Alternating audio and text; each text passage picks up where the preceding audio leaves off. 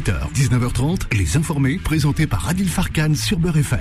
Eh bien bonjour, quel plaisir de vous retrouver chers amis auditeurs. Vous le savez, nous sommes ensemble pour analyser, commenter et décrypter l'actualité tous les soirs de 18h jusqu'à 19h30. Vous êtes de plus en plus nombreux à intervenir, vous êtes de plus en plus nombreux à nous écouter, vous êtes de plus en plus nombreux tout simplement à dire oui à la liberté d'expression. Nous sommes là pour ça. Au sommaire de cette émission, nous irons direction Gaza avec euh, Iman Abi qui sera avec nous dans une poignée de minutes qui reviendra sur la situation à Gaza. Vous le savez, Gaza qui est toujours sur les bombes. Gaza, reviendra sur l'événement. Ça fait très très longtemps. Je sais que beaucoup d'entre vous, les auditeurs, partout en France, vous êtes nombreux à m'avoir interpellé pour parler de ce qui se déroule. Et vous avez raison, vous vous interrogez. Ensuite, nous recevrons tout à l'heure, vous savez, les auditeurs au 01 53 48 3000 pour parler justement de Gaza, pour parler de la situation. J'ouvrirai l'antenne pour, vous, pour vous, nous dire tout simplement votre sentiment, votre opinion et comment vous vivez les choses. Hein C'est l'occasion qui est saisie. 18h30, le de neuf du géopolitologue le patron de l'ERIS, Pascal Boniface, sera avec nous tout à l'heure, avec son billet d'humeur comme chaque jeudi soir. Et puis les débatteurs influenceurs, ils sont nombreux ce soir. Ils viendront confronter leur point de vue. Oui, sur les sujets d'actualité. On reviendra sur les prisons qui sont submergées, sur la situation carcérale, je veux dire. Nous reviendrons aussi sur ce maire, vous savez quoi? Ce maire, tout simplement qui jette l'éponge de Saint-Brévin Saint-Brévin-les-Pins. Alors, qui a gagné? Clochette, tiens, tiens est-ce qu'elle est là, la clochette? Faut la mettre, la clochette, là, parce que c'est insupportable. Franchement, on laisse l'extrême droite diriger, orienter, fixer le cap Non, on en parlera tout à l'heure. La réindustrialisation. Le député Alexis Corbière, que vous connaissez, qui a l'habitude de venir sur notre eh bien, il dit Emmanuel Macron, il veut changer de conversation. On en parlera tout à l'heure. Et puis l'inflation. Vous êtes de plus en plus nombreux à être touchés. le gouvernement il a décidé de menacer les, marques qui refusent de baisser les prix. Tiens, tiens, clochette. Le mur de la honte. On en parlera tout à l'heure. N'est-ce pas? Avec les trois débatteurs, Abdeslamitash, Nadir Kaya, Gamal Abina, que du beau monde. Allez, c'est parti, c'est tout de suite, c'est maintenant et en toute liberté d'expression. Les informés. L'interview. L'interview, vous savez, c'est avec l'animatrice d'un média, l'agence Média Palestine. Vous la connaissez peut-être, hein, justement, elle anime ce média en ligne et elle connaît justement euh, les questions euh, géopolitologues euh, précisément sur la région du, du Moyen-Orient et notamment plus précisément en Palestine. Alors c'est Iman qui est avec nous. Bonjour Iman. Bonjour. Imana Habib, précisément. Oui, tout à fait, Iman Habib. Merci d'être avec nous, Iman, Iman Habib. Alors justement, vous animez, euh, vous êtes animatrice donc de ce média euh, Palestine. Parlez quelques mots quand même avant de parler de ce sujet à Gaza. Quelques mots de mhm. votre de votre agence Média Palestine. Oui, alors l'agence Média Palestine a été lancée pour euh, justement décrypter et donner une analyse alternative, euh, notamment par rapport aux médias, aux grands médias, donner une analyse de la réalité de ce que de ce que vivent aujourd'hui les Palestiniennes et les Palestiniens en Cisjordanie comme à Gaza, et donc pour donner une information alternative sur la situation qui est celle du peuple palestinien aujourd'hui. Et donc on a un média en ligne bien sûr, mais aussi des réseaux sociaux de l'agence Média Palestine. Dites-moi, aujourd'hui, vous le savez, je ne vous l'apprends pas, la situation à Gaza précisément, elle est Gaza est toujours sous les bombes. Hein. Gaza aujourd'hui, embrasement, nouvel embrasement sur embrasement, plusieurs euh, centaines de Palestiniens qui sont tués tous les jours. D'ailleurs, il y a des tirs croisés de roquettes, de missiles entre la bande de Gaza et le sud d'Israël. Qu'est-ce que vous avez, vous, comme information aujourd'hui concernant ce nouvel embrasement qui fait des morts, plusieurs morts? Euh, du côté euh, évidemment des Palestiniens, mais de l'autre aussi. Mais aujourd'hui, la situation, où en est-on précisément, Iman à Habib? Alors, ce qui est très important de rappeler, quand même en termes d'analyse, c'est que c'est Israël qui a rompu un cessez-le-feu avec le djihad islamique. Ça, cette information, je trouve qu'elle ne circule pas suffisamment. Et donc, c'est très important de, rappeler qu'il y a ce contexte de début euh, des attaques qui est euh, celui du, du, du fait qu'Israël a rompu le cessez-le-feu avec le, le, djihad islamique après la mort de Khadar Adnan, qui était un cadre justement du djihad islamique des suites d'une grève de la faim, comme vous le savez, euh, qui a duré 86 jours. Et donc, euh, Israël a débuté euh, ses, ses, frappes aériennes dans la nuit de mardi à mercredi. Oui. Euh, et euh, on en est aujourd'hui, je vais vous donner un bilan précis, un bilan, bilan macabre, malheureusement, aujourd'hui, 11 mai. On décompte 27 morts. On décompte, dont 7 enfants. Oui. Combien, combien vous avez dit Combien? 27 morts, dont 7 enfants à ce jour, à l'heure où je vous parle, et 70 blessés. Donc c'est un bilan extrêmement lourd, extrêmement grave, euh, qui s'est détérioré euh, puisqu'Israël a continué ses attaques euh, hier également. Euh, et donc ça a débuté effectivement Alors, depuis mardi dernier. Rappelons que l'Égypte est, est, le médiateur hein, traditionnel d'ailleurs de ce conflit euh, israélo-palestine. Euh, elle s'active aujourd'hui l'Égypte pour obtenir un cessez-le-feu? Est-ce que vous avez des informations, vous, Iman à, à Habib? Alors il y a, il y a effectivement des, des, discussions qui sont en cours. Euh, il, y a des, il y a apparemment l'Égypte, le Qatar et les Nations Unies qui mènent des efforts de médiation pour parvenir à une trêve entre Israël et la bande de Gaza. Mais on sait très bien que toujours tout est, très fragile. Mais euh, euh, en tout cas, euh, ça rentre dans un contexte, peut-être qu'on en parlera tout à l'heure, où l'actuel gouvernement cherche à faire diversion sur la situation qui est, qui est, celle en Israël notamment. Celle en Israël notamment, les conditions notamment concernant les, les Gazaouis, les Palestiniens. Est-ce que vous avez des nouvelles? Est-ce qu'il vous arrive d'échanger avec certains d'ailleurs? Vous qui connaissez la situation sur place même d'ailleurs, Iman à Habib, pardon. Tout à fait, tout à fait. D'ailleurs, euh, on, on, on, a sorti un article qui est en ligne et en une du site de l'agence Média Palestine et notamment on a eu un entretien avec Aïdar Id, qui est un écrivain de Gaza euh, et qui est aussi avec Ziad Medouk euh, et donc euh, qui, qui, nous indique. Alors la, la question c'était de savoir comment euh, comment s'organisent les gens finalement sur place et la réponse qu'on a eue c'est effectivement euh, la solidarité est partout présente ici. Dans l'heure où une famille est attaquée, les gens se précipitent pour aider et offrir tout ce qu'ils peuvent, de la nourriture, un abri. les premiers à se précipiter sont généralement les membres de la famille proche, les voisins et les amis. Le, le, système social est fort et offre un, soutien relatif mais important. Mais aussi, il précise que les habitants de Gaza en ont assez de la complicité de la soi-disant communauté internationale euh, et qui vivent un siège permanent depuis 2007. Ça aussi, c'est important de le rappeler. Hein. On est dans un contexte de, de, siège, de blocus, en fait, où les gens n'ont pas d'endroit où fuir et qu'ils ont dû traverser quatre guerres criminelles lancées par le régime d'apartheid israélien. Dites-moi, Iman Habib, vous qui êtes animatrice de, de, de, cette agence Média Palestine, les tensions aujourd'hui, est-ce qu'elles se poursuivent dans la bande de Gaza? Tout à fait, tout à fait. D'ailleurs, je ne l'ai pas précisé, mais en même temps que les attaques et les bombardements se poursuivent, enfin, y a, y a, on a, on a appris par des ONG, notamment le Centre palestinien pour, le, pour les droits de l'homme, le PCHR, que au même moment où Israël lançait ses bombardements, les points de, de passage euh, ont été fermés. Euh, C'est-à-dire qu'en ce moment, là, à l'heure où je vous parle, il y a des malades de can du cancer, des malades graves, hein, mmh. qui ne peuvent pas aller se soigner dans d'autres hôpitaux. Et donc ça, ça, ça, ajoute, si vous voulez, au, au crime de guerre actuellement commis. C'est-à-dire que euh, non seulement la population civile n'a pas d'autre endroit où fuir, les points de passage sont fermés. C'est-à-dire aujourd'hui, concrètement, quand il y a des bombardements sur Gaza, personne ne peut fuir. C'est ça la réalité aujourd'hui. Dites-moi, euh, Imana euh, à Habib, vous savez que tout le monde s'en mêle. Il y a de vives inquiétudes. Alors, on parlait de, de ce médiateur qui est l'Égypte, l'Égypte, hein, éminent donc médiateur. Il y a désormais Joe Biden, les Américains qui s'en mêlent. Il y a aussi également l'ONU avec le secrétaire général, et puis de vives inquiétudes de l'Occident aujourd'hui.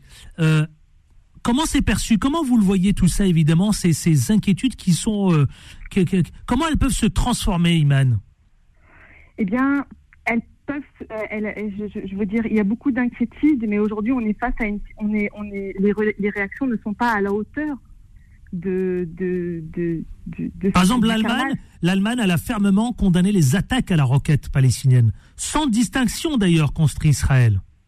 Tout à fait. Alors on a des condamnations, y compris le gouvernement français, euh, qui condamne les, tirs de roquettes. Et les Français aussi, vous avez raison. Tout à fait, sur, sur Israël, mais euh, sans la moindre empathie, sans la moindre euh, condamnation ferme et nette des attaques, des, des, des, bombardements. Hein, comme je vous l'ai dit, personne ne parle, enfin, enfin, en tout cas pas le gouvernement français, de ces 27 morts dont on est en train de parler et de ces têtes enfants. C'est-à-dire que moi, j'attends une réaction. Alors cet embrasement, cet embrasement aujourd'hui, est-ce qu'il risque de se traduire par une guerre, une guerre qui va éclater? Alors oui, oui, je vais, vais pas vous, mentir. Je pense qu'aujourd'hui, euh, en tout cas, ce qui est triste à dire, euh, c'est que, et d'ailleurs, il y a un article de la de Orly Noy, qui est président d'une de l'ONG israélienne B'Tselem, qui dit qu'en fait, malheureusement, la droite et le centre gauche israélien ont appris à maintes reprises que le meilleur moyen de paralyser l'opposition est de lancer un assaut sur la bande de Gaza sous blocus. Ah oui, oui. Donc oui, le gouvernement actuel israélien a intérêt à faire couler le sang et c'est ce qu'il est en train de faire. Et j'aimerais vous mentir et vous dire que ça va, ça va s'arrêter, mais ils ont le gouvernement israélien tire profit. Hmm. Euh, de cette situation. Alors vous, à l'agence Médiamonde, vous avez décidé, et on le voit d'ailleurs à la une de votre de votre de votre homepage, hein, euh, la solidarité avec mhm. la Palestine. Euh, mhm. vous avez décidé de lancer donc et de faire des dons. Mhm, tout à fait. Vous nous en parlez on a lancé un appel. Oui, bien sûr, on a lancé un appel à dons réguliers. Alors chacun d'entre d'entre vous, d'entre nous, peut agir. C'est-à-dire que l'agence est un média indépendant et on appelle les gens qui soutiennent le peuple palestinien à faire des, des dons. Alors ça peut être 5 euros par mois, 10 euros ou plus mais c'est une manière de, nous, de soutenir en fait le fait qu'on puisse informer euh, véritablement sur la situation des Palestiniennes et des Palestiniens. Euh, il y a plusieurs associations justement sur l'embrasement et il y a plusieurs associations françaises hein, et organisations syndicales. Ils ont décidé de monter au créneau et d'écrire à la première ministre. Hein. Vous nous mhm. confirmez? Oui, oui, tout à fait. D'ailleurs, vous en parlez vous-même hein, dans votre agence Média Palestine tout à fait. Nous, ce qu'on on dénonce vraiment le deux poids deux mesures. Vous savez, le fait que euh, on, puisse être clairvoyant sur certaines situations politiques, mais le fait que on, finalement ne pas parler de la souffrance et de la réalité de ce que subissent les Palestiniens, ça participe à une forme de déshumanisation. Le fait qu'on ait des déclarations qui ne mentionnent pas, par exemple, hein, qu'il y ait des enfants qui sont morts, alors qu'on en dénombre maintenant, euh, toutes les ONG en dénombrent au moins sept, eh ben, euh, ça participe à, à, finalement à soutenir le régime d'apartheid israélien. Merci euh, Iman Habib, vous êtes animatrice de l'agence Média Palestine. Merci d'avoir été avec nous. je rappelle juste, si, c'est possible, qu'il y a un rassemblement de solidarité qui va s'organiser. Merci beaucoup. Le, le, 15 mai prochain, sur la place de la République, à 18h30, à l'appel du collectif national pour une paix juste et durable entre Israéliens et Palestiniens. Eh bien voilà, c'est dit. Le 15 mai, place de la République, à 18h30. Merci noté. Merci à vous, Iman euh, Habib. Merci. On, on marque une pause et on se retrouve dans une minutes. Et je vais ouvrir l'antenne, tiens. Je voudrais vous écouter sur la situation à Gaza. Comment vous voyez les choses puisque Est-ce que vous estimez justement pour le coup qu'on en parle très peu? Parce que certains m'ont fait le reproche, hein, je vous le dis clairement, parce que vous savez que je suis quelqu'un de transparent. Alors, est-ce que vous estimez qu'on en parle très peu?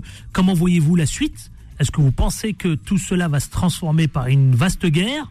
01 53 48 3000, 01 53 48 3000, venez en parler, à tout de suite. Les informés reviennent dans un instant. Beurre FM, 18h, 19h30, les informés, présentés par Adil Farkan. Il est 18h20 précisément avant d'ouvrir l'antenne. Vous savez, j'ai souhaité avec la direction, notamment Gemma Ketan, euh, rendre hommage à quelqu'un que vous connaissez, quelqu'un qui est maire adjoint sur Bonneuil-sur-Marne, une personnalité aussi qui euh, anime régulièrement. Vous savez que c'est une voix que vous connaissez puisque il intervient en tant que débatteur ici régulièrement dans les informés et notamment sur BFM, mais également aussi il anime aussi d'autres d'autres euh, comment dirais-je d'autres émissions. C'est Akli Melouli, Akli Melouli qui a perdu son père. Akli Meloli, merci d'avoir accepté, puisque je sais que vous êtes quelqu'un de pudique et vous aimez pas beaucoup en parler. Bonsoir, euh, Akli Meloli. Bonsoir, Adil. Euh, bah, euh, merci à, BRFM, Jima, à toi, d'avoir cette pensée pour mon père. Et voilà, je suis. C'est vrai que mon père était quelqu'un de pudique, il n'aimait pas. Vous savez, c'est nos parents, c'est Shibani qui, qui, était beaucoup dans le silence et dans le non-dit. Et, c'est vrai que c'est difficile de parler de ses parents, mais mais en fait, je, suis très touché déjà, et puis il ne trouve pas les mots quand c'est mon père. Mais en fait, c'est à travers lui, c'est un hommage que tu rends à tous les Chibani, parce que c'est tous nos pères qui ont beaucoup de pères, qui ont une vie de bas pour essayer de nous donner un avenir meilleur. Et donc, euh, je voudrais vraiment euh, cet hommage à mon père le, partager avec tous, ceux qui ont perdu un père, une mère, un être cher, et surtout nos pères, ces Chibani, qui, ont beaucoup souffert pour nous permettre d'avoir un avenir meilleur. En fait, c'est nos vrais héros, ces héros invisibles. Et je te remercie Adil et merci à Dima de leur donner de la visibilité. Ce qui est normal, évidemment, euh, c'est tout à fait normal, mais comme vous êtes une personnalité publique, évidemment, on voulait, on tenait à en parler. Aklim Melouli, quand vous vous rendez hommage à tous ces Shibani, ces Shibani d'ailleurs qui sont restés longtemps silencieux, euh, je le rappelle, parce que vous avez, vous avez posté un long message d'ailleurs, où vous dites, euh, vous apprenez avec beaucoup de tristesse, voilà, avec votre famille, que vous annoncez le décès de votre cher père Melouli, Messaoud Di Ali, ce fameux 10 mai 2023 et vous faites la comparaison notamment avec euh, euh, votre jeune sœur. Euh, pour quelle raison vous avez voulu livrer ce message-là? C'était important pour vous? Bah, C'était important pour informer les gens parce que j'ai hésité. Tout le monde m'a dit à qui, mais comment les gens vont savoir que la salade c'était le jour, le lever du corps c'était le jour? Donc fais quand même un message. Et parce que mon père était quelqu'un de pudique, donc j'ai voulu respecter sa mémoire, mais c'était important aussi de parler de ma sœur parce que il, est mort un 10 mai. C'est-à-dire que mon père voulait pas qu'on s'occupe de lui, il voulait pas être un poids pour nous. Et il est parti comme il est, comme il a vécu, dans la discrétion, dans l'humilité. Euh, il a jamais voulu nous déranger. Même quand ma mère nous appelait, elle disait mais les dérange pas, s'est peut occupé. Mon père c'est quelqu'un qui a vécu euh, toujours euh, dans le dans, dans, dans, dans l'aspect de l'autre. Il voulait pas. Et, et, là il commençait à avoir, il avait sur 91 ans, et il commençait à avoir un, peu de mobilité. Il me disait faut que je parte, faut que je parte. Il m'a dit j'ai ma dignité, et il voulait pas qu'on l'accompagne, qu'on s'en occupe. Et j'ai trouvé qu'il était dans cette image dans cette, de ces Shibani, euh, Adil, et euh, qui étaient ces gens dignes, qui, qui, malgré la misère, la souffrance, ont su garder leur dignité et qui ne pouvaient pas perdre leur dignité. Vous parliez de dignité avec votre père. quels étaient les derniers mots que vous avez échangés avec votre papa? Euh, De quoi, de quoi, qu'est-ce qui vous a livré notamment comme message principal à Klimeloli? Ah, il, il, a, ce qu'il disait, c'est qu'il avait sur la fin, il voulait partir, il voulait et, euh, et pour lui, il voulait, c'était son heure. Et il disait, je veux surtout pas euh, être un poids pour vous, je veux pas euh, que ne, plus marcher, je veux pas être alité, je veux pas de coup, je veux, je veux préserver ma dignité. Et il me disait, quand un homme perd sa dignité, il a tout perdu. Et mon fils, ne perdez jamais votre dignité. Et il faut me laisser partir parce que je veux partir dans la dignité. Je veux que vous gardiez de moi une image comme il l'a fait, d'homme fort. Moi, j'ai jamais vu mon père s'arrêter de travailler. Je l'ai jamais vu malade, je crois. Je me souviens plus. J'essaie de me rappeler après qu'il soit parti. S'il avait été malade, je me souviens pas d'avoir vu mon père alité.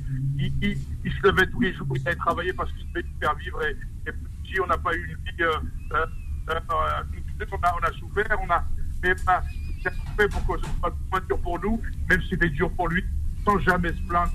Et je crois que ce message, c'est cette génération qu'on ne retrouvera pas, qui ont, qui ont traversé la mer, qui, qui, ont souffert pour leurs enfants, qui ont tout fait.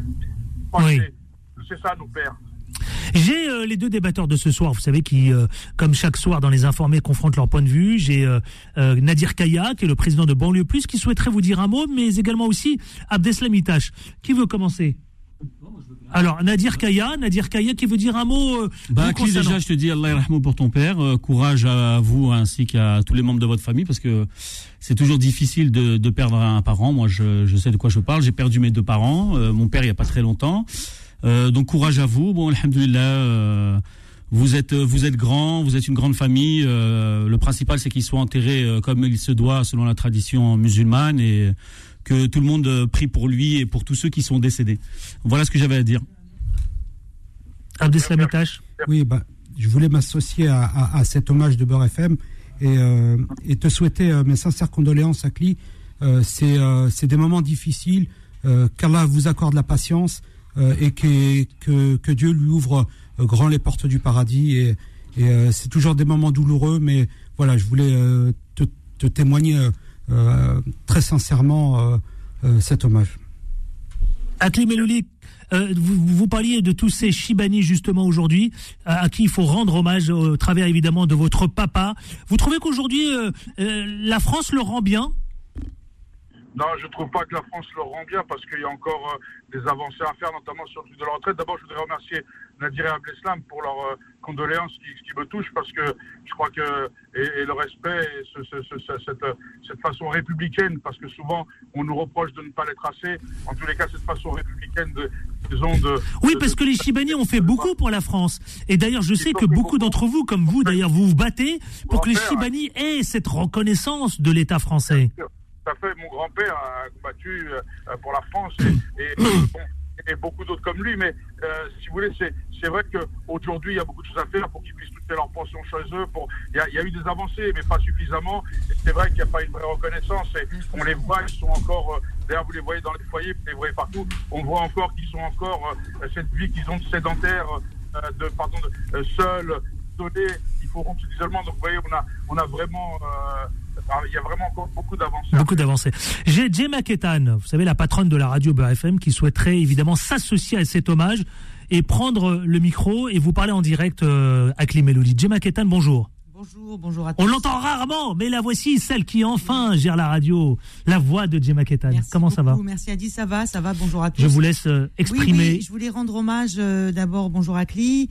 Je voulais effectivement te faire part euh, de notre, euh, ben de notre, euh, je sais pas comment on peut dire dans ces cas-là, puisque on est tous plus ou moins passés par là et on va tous passer par là. c'est notre mémoire qui s'en va, c'est notre ADN et c'est et c'est un morceau de nous qui s'en va. Et quand j'ai vu passer cette info sur le réseau, j'ai tout de suite pensé à tes sœurs, à toi, et, et c'est tout avec beaucoup d'émotion que je m'adresse à toi parce que tu fais partie de la famille et de la famille Beurre FM, de la famille tout court de la famille de, des gens issus de l'immigration et ces euh, et ces euh, et ces personnes âgées qu'on appelle nos pères, nos, mères, euh, enfin nos nos nos nos les shibani, ouais. portés, les, shibani qu'on appelle comme ça aujourd'hui, c'est une mode. Moi, j'appelle ça nos c'est notre c'est notre mémoire. Moi, j'appelle ça ceux qui nous ont portés. ce qu'on est aujourd'hui, c'est grâce à c'est enfin c'est grâce à eux, beaucoup grâce à eux parce que cette force de caractère là d'où on vient parce que et, puis je voulais te souhaiter vraiment euh, beaucoup de courage. Euh, c'est pas très, c'est pas évident, euh, vraiment, et c'est encore beaucoup avec beaucoup d'émotion. Et parce que on t'apprécie, il, y, a, toute une communauté qui est derrière toi. Tu es un homme public, comme me disait Adil, mais tu es d'abord un ami, un ami de la radio et un ami de la famille. Voilà, Akli. Ça, me touche énormément, Dima, parce que venant de toi, parce que je, connais ta C'est rare d'entendre Gemma parler comme ça. Hein. C'est ce que j'allais dire, Adil. Les gens qui la connaissent pas, je connais Gemma, sa sincérité. elle est carrée, c'est quelqu'un qui, qui travaille dans de bonnes conditions, qui essaie de la radio. Donc c'est plutôt à toi que je devrais rendre hommage pour le travail que tu fais pour cette communauté, euh, pour essayer d'avoir une éditoriale crédible, cohérente, qui donne la parole à tout le monde. Et comme tu le fais là en parlant des Shibani, parce que euh, mon père, il, c'est un des Shibani. Il faut, euh, bien sûr, on a, on a l'impression que notre père est toujours le meilleur. Pour moi, ce sera le meilleur des pères mais il faut penser au père des autres. C'est aussi ça dans le partage, la bienveillance, et c'est aussi ça que nous ont transmis ces Shibani. Moi, quand je parle, des, quand j'étais voir, voir les Shibani, comme tu le disais, qu'on les soutient, eh bien, ils nous disent, ils, ont envie de s'aider les autres, ils présentent leurs amis, enfin, ils sont vraiment dans le partage, dans la solidarité, et c'est ce que j'ai peur que ces valeurs se perdent, parce que ces Shibani ont tellement à nous transmettre, ont tellement à nous raconter, ont tellement à nous dire que c'est des bibliothèques vivantes, et c'est vrai que ces anciens, on doit les honorer, parce que si on est là aujourd'hui, si on partage ces valeurs, mon père me disait toujours, attention mon fils, quand j'ai fait des bêtises quand j'étais jeune, parce qu'il faut l'avouer, il faut arrêter de croire qu'on est tous plus beaux les uns que les autres, eh bien il me disait, j'ai jamais ramené la police à mon père, tu me les ramènes toi, je, mais je vais te mettre dans mon père. On est tous passés par là, effectivement. Exactement. Non, mon père respectait les valeurs de la République plus que n'importe qui il était, il, fallait travailler. Quand j'allais à l'école, je disais, mais la, la maîtresse, elle n'est pas bien. Il me dit, je t'ai pas demandé d'aller évaluer la maîtresse, je t'ai demandé d'aller faire du travail, d'aller apprendre. C'est ça. Si tu veux, elle n'est pas bien, il faut que tu sois mieux qu'elle. Il faut que tu diriges pour changer les choses. Aujourd'hui, tu apprends et tu te tais. Et voilà, ça, c'était nos pères, ça. C'est exactement ça, et c'est ça qu'il faut qu'on inculque nos enfants à notre tour. Et c'est notre génération qui doit porter ça à Cli. Parce qu'on est une, une, une génération euh, écorchée vive et c'est ça qu'on doit porter à nos enfants. Il faut pas qu'on leur remette enfin l'histoire de nos parents. Nous on la porte en nous mais mais surtout c'est faire ce relais et, et, ne et ne jamais et ne jamais les oublier quoi. Ne jamais les oublier. Je ferai tout pour être là effectivement, je crois que c'est demain. Oui, c'est demain. C'est demain. Alors rappelons à celles et ceux qui veulent, euh, à Clémelouli, euh, ah, d'abord je voudrais remercier euh, la présidente de, de, de Beurre FM, Gemma Ketan, merci infiniment. Merci, merci. Évidemment. Je t'embrasse fort. Donc la radio s'associe, euh, la direction générale, Jema Ketan, et toute la radio s'associe évidemment à vos côtés, euh, mon cher Akli Melouli, vous qui êtes une personnalité publique, pour vous rendre un grand hommage concernant le décès de votre papa. Merci Jema, on vous embrasse. Alors, j'ai- est-ce que vous pouvez nous livrer toutes les informations concernant évidemment votre papa pour celles et ceux qui sont, qui, qui au- de près ou de loin euh, vous connaissent et voudraient euh, associer leur soutien euh, de, à Akli Melouli? Alors, Adil, je suis une personnalité publique comme tout le monde, quoi, comme vous, comme d'autres. Je crois qu'on est tous un petit maillon d'une grande chaîne. Il faut de l'humilité et on essaye de faire ce qu'on peut avec nos qualités nos défauts. Et je crois que c'est ça qui, qui nous rend humains parce que sinon, on n'avance pas. Et donc, effectivement, demain, la levée du corps a lieu à 11h à l'hôpital intercommunal, à la, à la chambre mortuaire de l'hôpital intercommunal de Créteil, dans le Val-de-Marne. Ensuite, à 13h, il y aura la salat janaza euh, juste avant le Jumu'ah à, la mosquée de Bonneuil, parce qu'au début, on voulait même euh, s'appeler sur la Créteil, mais il est de Bonneuil, donc euh, il est normal qu'il aille à la mosquée de Bonneuil et que euh, le shir et le Hajj Mbarak voulaient qu'il soit à la mosquée de Bonneuil. Bonneuil-sur-Marne, hein. Oui. Bonneuil-sur-Marne. Ensuite, il partira euh, à l'aéroport et le lendemain, euh, on l'accompagnera euh, sur les terres. Et je le dis pour ceux qui sont de l'autre côté de la Méditerranée, il sera enterré euh, à Sidi euh, à, à Lota. Euh, tout le monde connaît Sidi c'est de Lota sur le Tindaoukas, euh, à Béjaïa, dans la Ouïa de Béjaïa. Et il sera enterré avec son père, sa mère, ses frères et, et ses sœurs. Et donc, il, il va retrouver ses, ses ancêtres et, et il sera en famille. Et, Eh bien, écoutez, j'ai envie de vous dire à celles et ceux qui écoutent, qui connaissent Akli Melouli ou qui ne connaissent pas Akli Melouli et qui ont décidé d'apporter leur soutien euh, auprès de la famille Melouli, eh bien, demain, 13h à la mosquée de Bonneuil-sur-Marne, hein, c'est bien ça. C'est bien ça. Euh, avant de vous libérer, mon cher Akli Melouli, et je vous en remercie infiniment, parce que euh, je sais qu'évidemment, vous êtes extrêmement pudique et que on vous a convaincu pour venir en direct en parler. J'ai juste Gamal Abina qui souhaitait vous toucher quelques mots. Gamal Abina. Oui, Akli, euh, une pensée pour toi, évidemment, pour toute ta famille. Allah pour ton papa. J'espère que tout se passera pour le mieux. Je sais que c'est difficile, hein, t'inquiète pas, mais euh, tu es quelqu'un de solide, tu devrais pouvoir aider ta famille, Inch'Allah. Merci, merci, merci Gamal, merci. Un immense merci euh, d'avoir partagé ce moment douloureux, évidemment. Vous savez que vous avez le soutien de Beurre FM, la radio. Je le rappelle à nos auditeurs, euh, mon cher Akli Melouli, vous êtes maire adjoint de Bonneuil-sur-Mal, mais vous êtes aussi une, personnalité publique qui agit, comme l'a rappelé Djema Ketan tout à l'heure, auprès de la communauté franco-maghrébine. Merci Akli Melouli, vous avez notre soutien et, évidemment le courage nécessaire qui vous apportera euh, à surmonter euh, cet événement. Merci à Melouli, merci à vous, frères, hein, évidemment, amis et frères de, de la radio euh, Beurre FM. Merci, merci Adil, merci à vous. Et, et euh, écoutez, euh, et rendons toujours, n'oublions pas nos Shibani. N'oublions pas les Shibani et sincères condoléances à votre papa. À Merci demain, à donc 13h, pour toutes celles et ceux qui souhaitent apporter leur soutien aux côtés d'Akli Melouli, 13h à la mosquée de Bonneuil-sur-Marne. Merci, on vous embrasse, Akli Melouli. Merci, je vous embrasse tous. Bonne, bonne émission. À Merci. vous tous. On va marquer une courte pause pub et on se retrouve tout de suite après avec nos débatteurs. Si euh, vous souhaitez réagir, je vous le disais tout à l'heure au 01 53 48 3000. À tout de suite. Les informés reviennent dans un instant. Beurre FM, 18h, 19h30, les informés, présentés par Adil Farkan. Les informés, vous le savez, c'est 18h40. Bienvenue à vous tous avant de lancer le face-à-face. Direction le Quad Neuf avec quelques minutes de décalage. C'est parti. Les informés, le quoi de neuf Et le Quad Neuf, c'est avec, comme chaque jeudi, vous le savez très bien, c'est Pascal Boniface. Bonjour Pascal Boniface. Bonjour Adil. Géopolitologue, mais également aussi le patron de l'ERIS, vous avez décidé de consacrer eh bien, votre billet d'humeur autour des élections en Turquie. On vous écoute, c'est parti. Oui, parce qu'il y a un véritable suspense cette année aux élections de Turquie euh, qui vont voter, les Turcs vont voter deux fois. Ils vont voter pour les législatives et pour les présidentielles. À un tour pour les législatives, le 14 mai, et à deux tours pour les présidentielles, le deuxième tour ayant lieu le 28 mai. Et pour la première fois depuis 20 ans, il y a un réel suspense. On ne sait pas si Erdogan, comme il le fait depuis 20 ans, gagnera une fois encore les élections. Comment expliquer qu'on se pose la question alors qu'auparavant il était sûr de gagner? Bah, Il y a bien sûr l'usure du pouvoir, il y a aussi quand même une dérive autoritaire qui inquiète certains Turcs, il y a aussi les protestations par rapport au tremblement de terre et la gestion du tremblement de terre qui a fait quand même plus de 50 000 victimes, et puis il y a la situation économique qui est vraiment pas bonne, une inflation à 100%, nous on se plaint, on a une inflation à un chiffre et on en sent douloureusement les effets, alors quand c'est à trois chiffres ou presque, c'est encore pire, la livre qui dégringole par rapport à l'euro, et donc là il y a une situation Bon, mais économique difficile. Mais sur le plan diplomatique, les Turcs sont plutôt fiers de ce qu'a fait Erdogan parce qu'il a donné à son pays une place euh, beaucoup plus importante qu'auparavant sous euh, les cieux internationaux. Alors, il irrite bien sûr euh, beaucoup de monde, mais il a placé un peu la Turquie au centre du jeu. Et c'est là qu'il faut voir que s'il y avait une alternance politique, il y aurait beaucoup de changements de politique intérieure, beaucoup plus euh, de liberté publique, moins de peur pour les avocats, les journalistes, les intellectuels.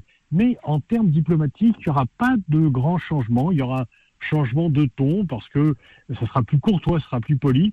Mais euh, l'opposition, si elle prenait le pouvoir, conserverait certainement une politique extérieure comparable, avoir des relations et avec les Occidentaux, avec la Russie, parce qu'ils pensent que c'est l'intérêt national turc qui prévaut. Et puis aussi, bien sûr, la question kurde restera au cœur des préoccupations de tout pouvoir qui le sera à Ankara. Donc à vous écouter parler, effectivement, cette élection est cruciale. Ah oui, parce que là, c'est certain que, on le voit par rapport à la guerre en Ukraine, la Turquie est le seul pays qui a pu faire une négociation directe entre Russie Vous avez et raison. Qui a pu faire qu'il y a une exportation Pour l'Europe le et l'OTAN. Vous avez raison. Et voilà, et, et qui euh, a évité une crise alimentaire en Afrique.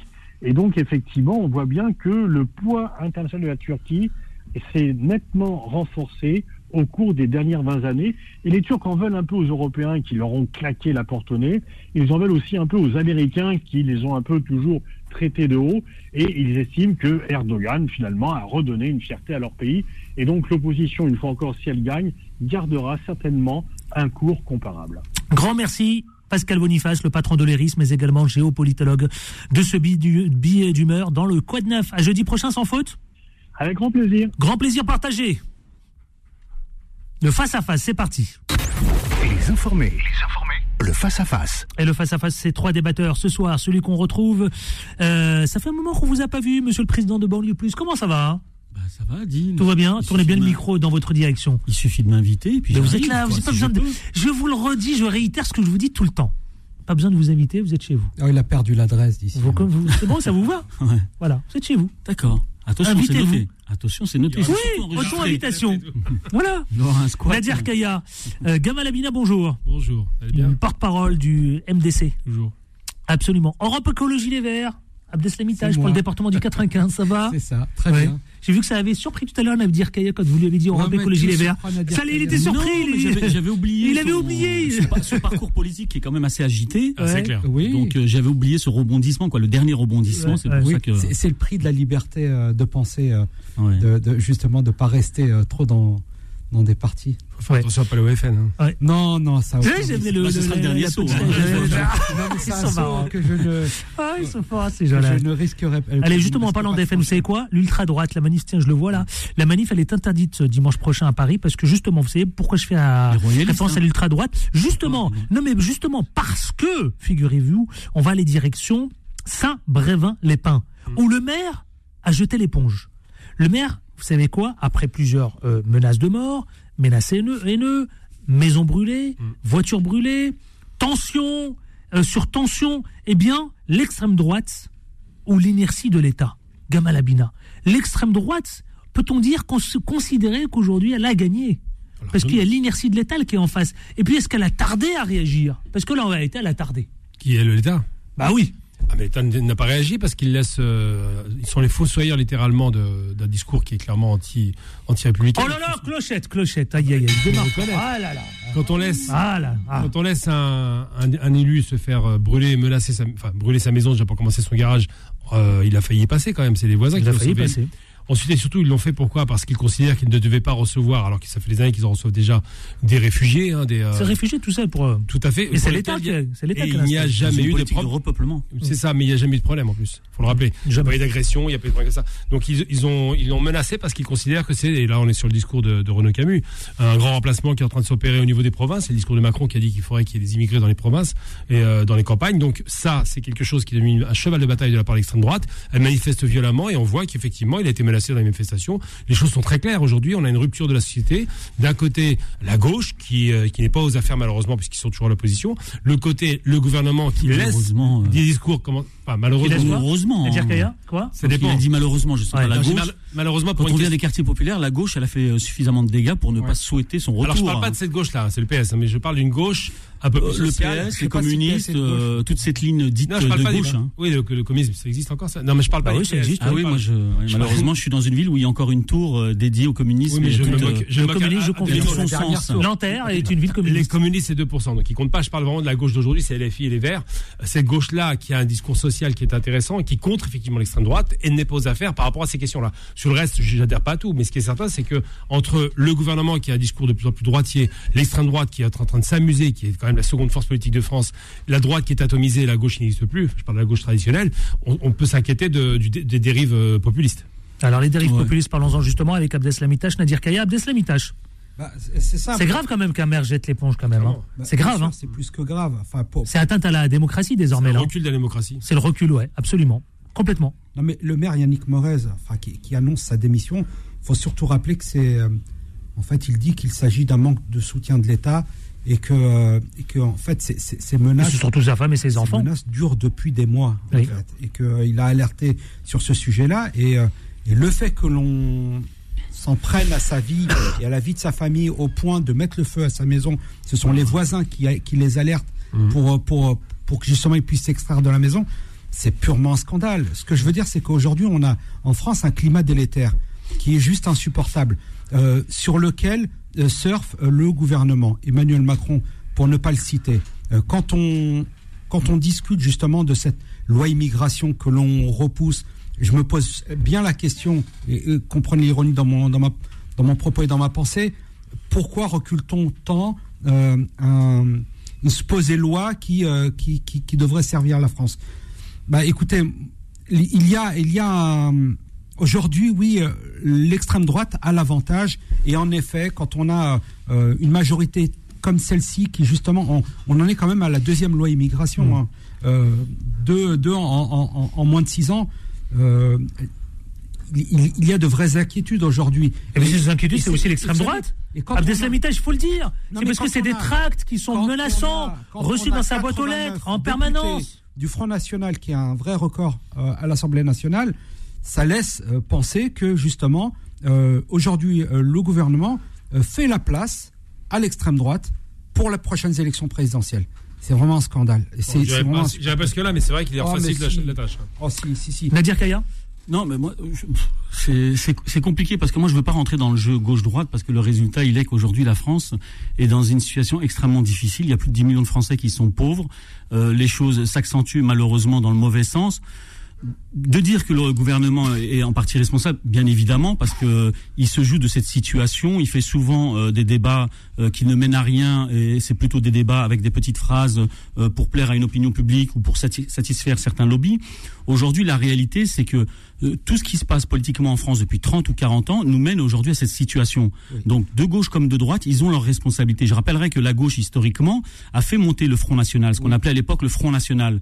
Donc, aujourd'hui, que Emmanuel Macron, comme la droite, Sarkozy aussi à son époque, hein, qui faisait aussi concurrence euh, au Front National à un moment donné, euh, de par ses débats sur l'identité nationale, Macron joue de ça aujourd'hui. Aujourd'hui, les Français, globalement, et à travers certains sondages, sont conditionnés à avoir peur de l'immigration légale ou pas, des banlieues, des musulmans. Donc l'opinion publique, elle est préparée pour ça. Et les politiques aujourd'hui se jouent de ça pour faire des dispositifs ou des, des pseudo-lois pour répondre à cette peur-là qui eux-mêmes alimentent. Donc à un moment donné, quand on est français, quand on est citoyen conscient de cette réalité, c'est toujours pareil. Les responsabilités sont partagées. Donc euh, moi, je veux bien que des gens de gauche tapent sur des gens de droite et des gens de droite tapent sur des gens de gauche parce que c'est la façon dont on fait de la politique en France. Aujourd'hui, on voit qu'elle ne mène à rien. Moi, ce qui m'intéresse, comme je le dis pour les quartiers populaires, de façon générale et de façon globale pour la France, les Français doivent prendre part au débat politique. On ne doit plus tomber sur ces idéologies euh, mortuaires de gauche comme de droite qui se renvoient la balle sous prétexte d'avoir la vérité infuse euh, de par leur propre idéologie. À un moment donné, il faut être factuel, il faut être dans le concret. On a des compé- compétences en France qui sont multiples, on a un savoir-faire, on a des territoires qui sont riches, on a une politique euh, qui est vaste. Sauf que est- là, quand on- vous avez un maire qui est menacé, Non, mais qui démissionne. Il faut, il faut le Qui est dénoncer. poussé par l'extrême- qui est poussé par l'extrême Non, droite. mais qu'il soit menacé par qui l'extrême droite ou l'extrême attendez, gauche, mon cher Nadir c'est- navrant, il faut le dire, il faut Oui. le condamner de la même façon si ça avait été euh, des menaces qui venaient de l'extrême gauche. Oui, vous avez Parce raison. qu'aujourd'hui, on le Vous voit dans dans, dans- dans les manifestations, on a ces gens qui se quali- qu'on qualifie d'extrême gauche, Vous avez raison. euh, les antifas et compagnie qui, qui polluent aussi les manifestations qui sont faites euh, majoritairement par les syndicats, par les syndicats. Et là aussi, il faut le dénoncer de la même façon. Non, Tant qu'on regarde que d'un côté, on n'avancera pas. J'ai l'impression que de plus en plus beaucoup choses comme Nadir Kaya. hein. Il faut surtout être le plus juste possible et surtout de se dire en tant que simple Français que ce qu'on peut faire pour améliorer les choses. Mais c'est pas le cas. Là, on joue sur de l'émotion. Ça fait longtemps qu'en France, on fait de la politique émotionnelle. On fait peur, on inquiète, on interroge et puis on alimente la machine. Et puis tout fonctionne parce que tout le monde rentre dans ce jeu. C'est pas moi, c'est eux. Alors, est-ce qu'il faudra Mais y a- interdire- pour dimanche prochain le, la manifestation de l'ultra-droite? De la même manière que si ça avait été l'ultra-gauche. Mais après, c'est compliqué parce qu'il y a des débats qui sont pas créés en France. Qu'est-ce que c'est que l'ultra-droite? Oui. On peut rappeler historiquement que l'ultra-droite, c'est des gens qui pensent, pour certains, euh, qui ont une, une idéologie fasciste, raciste, qui pensent appartenir, pour certains Mais certains vous d'entre disent eux, non. à une Certains race supérieure. Mais certains vous C'est disent ça le vrai racisme. Jean-Pierre Donc Colombier, si vous avez des gens qui tiennent des commandant de propos la police, comme ça, vous dit non. Quand vous Vous avez des non. gens qui manifestent et qui disent la France ou l'Europe Ah bah, blanche, Jean-Pierre Colombier, hier, ça, c'est inacceptable. persistait que, ce, que n'était pas des fascistes. L'ultra-droite n'est pas fasciste. Bon, déjà, il y a plusieurs éléments qui sont à retenir. Le premier élément, c'est le principe, parce qu'il faut quand même parler des choses qui sont au centre du débat, c'est le principe du bouc émissaire. C'est-à-dire quand il y a une dif- difficulté économique, eh bien, on cherche un bouc émissaire. Je ne sais pas s'il y a une pause ou pas. Euh, second élément, euh, l'idée selon laquelle, alors je suis pas Pas que d'un point de vue économique, hein, on cherche le bouc Non, non, c'est émissaire, pas, hein. non, c'est pas économique. C'est l'économie quand ça va pas et qu'on n'a pas de réponse. Socialement aussi, Non, politiquement non, non, aussi, c'est l'économie. Quand ça va bien socialement, en 70 ça allait bien, il n'y avait pas de bouc émissaire. Quand il y a une dérive économique, c'est comme en Allemagne dans les années 30, ils étaient en rupture. c'est le. Entre, voilà, entre 6 et 20 millions d'Allemands qui ne travaillaient pas, et ben c'était le juif qui prenait la place, c'est clair. Euh, L'idée, c'est quoi? C'est de se dire que dans le débat politique aujourd'hui, on ne cherche pas à résoudre des questions économiques, des questions euh, même identitaires, mais dans le sens même du terme, je veux dire euh, se définir en, en tant que nation, des questions sur les questions sociales qui sont pas réglées, des questions sur les questions de logement, on va parler des prisons tout à l'heure, toutes ces questions-là ne sont pas réglées, et on dit, bah, puisqu'on n'a pas de solution, on va parler du petit émigré parce qu'il a pe- personne pour le défendre. Ensuite, je suis pas d'accord sur un point avec toi du tout, et là je tiens vraiment à ce que... Eh ben, on marque une pause et vous, le dites, vous allez nous dire les raisons pour lesquelles Voilà. vous n'êtes pas d'accord. D'accord Retenez bien vos Oui, idées. A tout de suite, ne bougez pas, restez avec nous si vous souhaitez réagir. 01 53 48 3000 à tout de suite. Euh, euh, pause, pub, pardon. Les informés reviennent dans un instant. Beurre FM, 18h, 19h30, les informés, présentés par Adil Farkan. 8h, 18h55 précisément avec euh, les informés. Vous le savez, c'est Nadir Kaya, c'est Gamal Abina et enfin Abdeslam Ittache. Je vous redonne la parole, euh, Alors voilà, donc Gamal par rapport Abina. à ce qu'a dit euh, Nadir. Nadir Kaya. Oui, Nadir Kaya, bon, on se connaît depuis, euh, depuis, depuis des plombs maintenant. Euh, simplement pour dire que je suis pas d'accord sur un point. On peut pas mettre dos à dos l'ultra-gauche ou l'extrême-gauche, ou même, on va parler Black Bloc, qui sont des, qui sont des petits bourgeois qui sont anticapitalistes, hein, donc qui cassent le capital, qui cassent des banques, qui cassent tout ce qui est institutionnel et qui a de l'argent, et l'autre côté, l'extrême droite qui tue. Parce qu'ils n'ont jamais, et je rappelle quand même historiquement depuis 50 ans, l'ultra-gauche n'a jamais tué. Je parle pas des brigades d'extrême, d'extrême gauche, style euh, fraction armée tout ça. Voilà, ça je mets ça à côté. Mais je parle d'ultra-gauche politique, euh, celle qui est militante, n'a jamais tué. Jamais, même pas l'extrême droite. Jette personne à la scène. Alors, alors que l'extrême droite a tué plus d'une fois, encore récemment, sur un type d'ultra-gauche qui a été tué par un type d'extrême droite. Pour ça, il faut faire une distinction. C'est-à-dire que la violence d'extrême droite est intrinsèquement liée à son idéologie. Ils sont racistes, tu as raison de le dire, et moi je suis totalement d'accord là-dessus. Ils sont racistes, ils sont fascisants. Alors, c'est pas le fascisme italien, parce qu'il n'était pas nécessairement raciste, c'est le fascisme nazi, d'accord? Et surtout, ils ont une idéologie qui est très crasse et qui dit, non seulement ils sont inférieurs, c'est ça le racisme. C'est pas ne pas aimer un blanc, ça c'est pas du racisme. C'est la hiérarchisation des races, quoi, de C'est la hein. C'est la hiérarchisation. Le racisme, c'est pas quand on on n'aime pas quelqu'un qui est au-dessus de soi. Ça, c'est juste de la colère. Le racisme, c'est qu'il méprise ceux qui est en dessous de lui parce qu'il se croit supérieur. Et ces positions de confort qu'ils sont en train de perdre, puisqu'il y a une question identitaire qui est posée. La- le groupe identitaire dit tout là-dedans. Nous étions dominants, on est en train de nous, de, de nous mettre à mal cette domination du monde et cette domination ethnique. Et cette question-là est posée avec beaucoup d'acuité parce qu'ils ont peur. C'est vraiment des gens qui sont dans un déclinisme évident, qui sont dans une véritable fabrication de la peur. C'est c'est très anxiogène comme discours. Et qui disent, attention, l'autre là-bas, celui qui a une sale gueule, l'immigré, Ouais. le noir, l'arabe, il va nous prendre notre place, il est dangereux, il va nous faire du mal. Abdeslam justement, avec, euh, vous le rappeliez tout à l'heure, le domicile qui a été incendié, ses voitures. Euh, Brest, vaste campagne quand même de haine, hein, euh, Voilà, il y a- euh, il y a- en- lancée par l'extrême droite.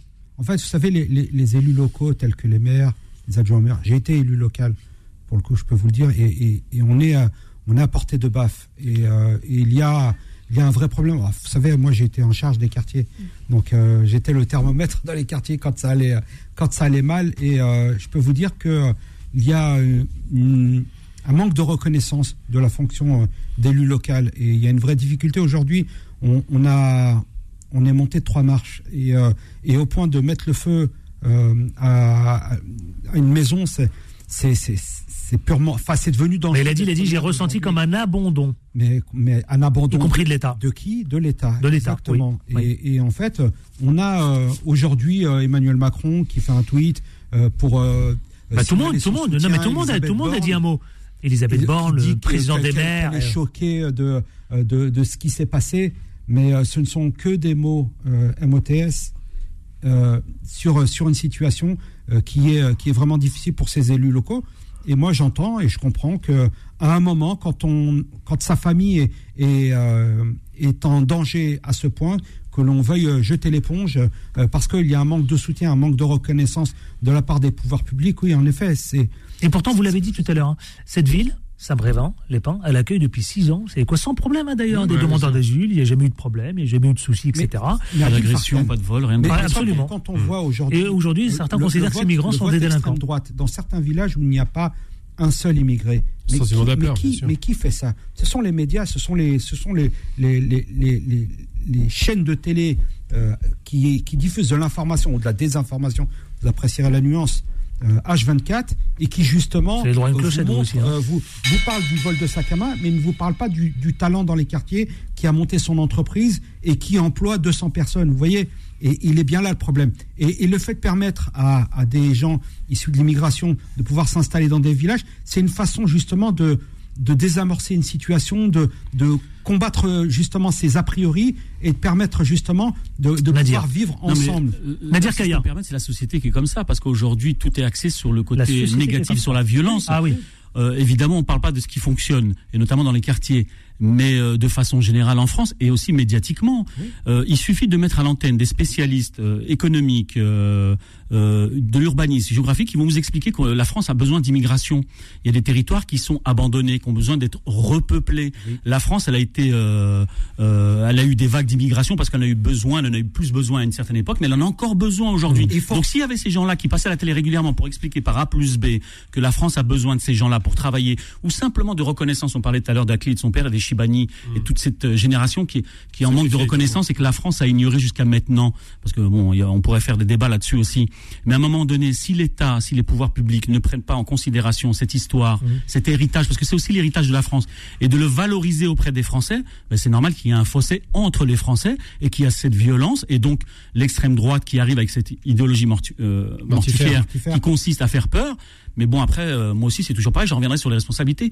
Les Français, ils sont si cons que ça de faire croire que euh, le migrant va venir prendre sa place. mais il faut surtout à un moment donné, il faut être sérieux. Quand on voit les sales boulots en Je crois France, pas- la non, mais plupart je- des sales boulots, des sales jobs, ils sont faits par des gens issus de Exactement. L'immigration il faut tordre ou des, le cou ou à des- cette ou des migrants. Donc à un moment donné, il faut être lucide et elle honnête. rapporte plus qu'elle ne coûte. Mais Ça, moi, j'allais dire un truc. D'abord, c'est une violence d'État. Il faut commencer par le début. On parle pas de la, de la vraie question. Violence d'État. On va, on va attaquer un maire parce qu'il ses Clochette aussi. Non, c'est la fait. Je, j'attaque personne. Ensuite, ça va être difficile pour, pour l'État de protéger un maire quand ils ont du mal à sortir leur ministre. Je le rappelle quand même, c'est compliqué pour eux. Donc c'est vrai que ça, ça devient difficile. Ou même le président, qui Oui, même a du mal à sortir. Et s'il sort, c'est en très bon Qui, qui commémore le 8 mai à huis Donc, clos. donc euh, quand j'ai violence d'État, violence politique, excuse-moi, c'est vrai que le terme n'est pas choisi, c'est violence politique. C'est pour ça que je vous ai, je vous ai cloché. c'était une erreur de, c'était euh, ma langue à fourcher, c'est violence politique vis-à-vis C'est des- pour ça que je vous ai lancé le acteurs de clochette. l'État. Oui, tout à fait, vous avez raison. Vous aviez raison là-dessus. Et donc ça pour dire simplement quand, quand on parle d'immigration, alors euh, les Français ne sont pas cons, c'est pas la question. S'ils votent Front National, c'est pas parce qu'ils ont un problème avec l'immigration, c'est un mensonge ça. Ça c'est une fabrication de l'idée pour faire croire que les Français vont détester les immigrés. Je vous demande juste de me demander, de me montrer une seule manifestation à part l'ultra droite, évidemment ces petits excités qui sont 5 600. Combien de Français ont manifesté contre les immigrés, les immigrés et l'immigration? Combien Est-ce que c'est arrivé une seule fois en France? Ça n'est jamais arrivé. Jamais, jamais. Oui, Dans l'histoire, jamais. Il l'exprime autrement. Parce Non, non, que souvent, certains Non, mais je, je finis mon sont propos. aussi habillés de lâcheté. Non, mais je finis mon propos. On Là, le réseaux référence à la gauche, lui, Oui, mais- on, on le voit aussi dans les Oui, réseaux c'est sociaux. pareil, c'est un amplificateur, c'est une loupe qui exagère Plus les choses. dangereux que le bruit de botte, Juste euh, pour- les silences des pantoufles. Non, du tout. Je veux dire simplement, c'est que leur question prioritaire, c'est une question sociale. Ils ont eu peur euh, par rapport au social. Et simplement pour dire qu'on peut pas dire qu'ils soient, ils, ils votent Front National parce qu'ils ils adhèrent aux idées du Front National. Ils votent Front National parce qu'ils espèrent un changement violent. De la société avec des solutions économiques. Pas que, je pense qu'il n'y a pas que cette cartographie Nadir Kaya. les électeurs du, euh, du RN National. ça. Pour moi, il y a des gens qui sont profondément racistes, qui pensent faire Tiens, arrêtez des votre- à une race arrêtez votre monde, je ça pense que globalement, C'est votre la réveil. plupart, euh, des, euh, des, des adhérents du RN ou du Front National sont des gens qui, certes, ont peur euh, de ce qui est véhiculé de certains, et donc on les réflexe d'aller voter. Je parle pas des adhérents, RN des en votants, pensant hein. que Des votants, ce parti adhérents. va changer les choses sous prétexte que lui-même aborde des sujets C'est-à-dire, je parle des- des votants, pas avec adhérents. une certaine radical- radicalité que certains n'osent pas non plus mais on parle des votants, pas des adhérents. Les adhérents, c'est autre chose. hein. Ah, Ils pour sont- ils sont pour moi, à un moment donné, adhérents ou sympathisants, à un moment donné, dès qu'ils mettent euh, l'urne RN, c'est qu'ils adhèrent à toute cette idéologie. Alors, Abdeslamitache, avant de passer au second sujet, on va aller direction, vous savez quoi juste Pour Les- répondre à ta Les question, en fait, établissements euh, pénitentiaires. sur, sur, sur justement le, le fait que l'extrême droite manifeste. Euh, vous savez, le, le droit de manifester est inscrit dans la Constitution Hmm. et c'est une chose que personne ne peut contester ou remettre en cause. Euh, Le ensuite, le gouvernement racisme est un fait délit, avec des décrets. Trouble à est l'ordre un public. délit Ouais. et pas une opinion. Ce que je veux juste dire, c'est qu'il faut condamner tous les propos racistes euh, qui sont, euh, qui, sont euh, évoqués, que Banalisés, ce soit dans les médias, que ce soit dans la rue, il, faut, il faut faire respecter la loi et tout propos raciste est à condamner euh, et, euh, et, à, et, et à suivre euh, dans les tribunaux. Donc voilà, il, il faut bien qu'ils comprennent que, que- parce que en effet, il y a une libération de la, de la parole raciste, mais le délit, le délit de faciès, euh, le, délit de sale gueule, le, problème du CV lorsque l'on s'appelle Mohamed, euh, où on a moins de chances euh, d'être recruté que lorsqu'on on s'appelle Richard, c'est incontestable. Il y a eu déjà des testings concernant ces CV-là, à, CV identiques avec juste le, le patronyme qui change. Vous savez très bien qu'aujourd'hui, c'est très compliqué quand on s'appelle Adil, Mohamed, Abdeslam ou Gamal Ah non, moi, de trouver pas- du travail. Ah, non, même je Gamal. rigole, je rigole. non, non. Donc, euh, euh, oui, il y, a, il y a un vrai problème, il y a une vraie difficulté. Et, et- On va avancer. et beaucoup d'entre nous nagent à contre-courant. et c'est Avançons. très compliqué. à contre-courant. Avançons de toute façon, c'est des sujets qui sont récurrents et on reviendra à plusieurs reprises euh, sur cette actualité euh, dans les informés sur BFM. Dans un rapport publié aujourd'hui, la contrôleur, vous savez, des prisons Dominique Simoneau révèle que la surpopulation carcérale eh bien, a connu une nette aggravation en 2022, c'est-à-dire l'année dernière, et elle attaque l'État qui détourne le regard.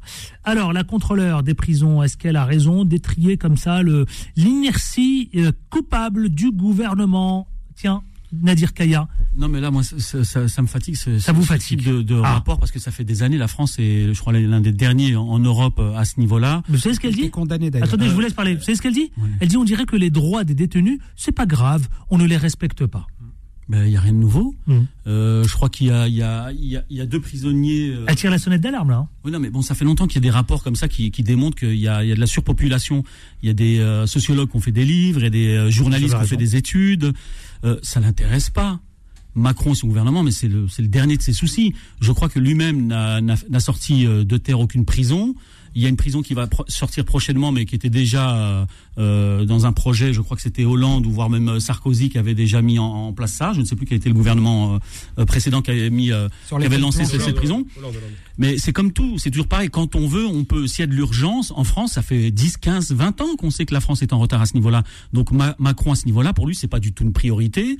Euh, donc il y a rien de nouveau. Moi, ce qui m'emmerde, c'est qu'on a toujours l'impression de découvrir euh, un événement et une situation catastrophique. La, la France, elle, elle- elle est dans un déclin pas possible depuis 10, 15 ans. Qu'est-ce qu'il dit ce rapport? Il dit que les droits ne sont pas respectés, c'est surtout ça. Bah, Les droits et- et des quand personnes on voit les incarcérées en France des gens qui ne sont sont pas- incarcérés pour rien. Oui, vous avez raison. vous avez- aussi, aussi, aussi. Euh, on le voit aussi dans les La banlieues a parce qu'on le connaît. Sauf que là, c'est à la hausse. Euh, moi, je peux faire aussi le parallèle avec euh, Palmade et bien d'autres. Quand vous venez de banlieue, euh, vous avez un peu de shit sur vous, bah, vous êtes tout de suite en prison. Vous pouvez même aller à, à Nanterre, attendre votre jugement des mois et des mois, voire des années pour certains. Et pour d'autres, bah, vous êtes dehors en attendant ce qui se passe. Les peines aujourd'hui, elles sont pas réellement prononcées parce qu'il n'y a pas de place. On est dans un cercle vicieux. Euh, c'est le chien qui se mord la queue.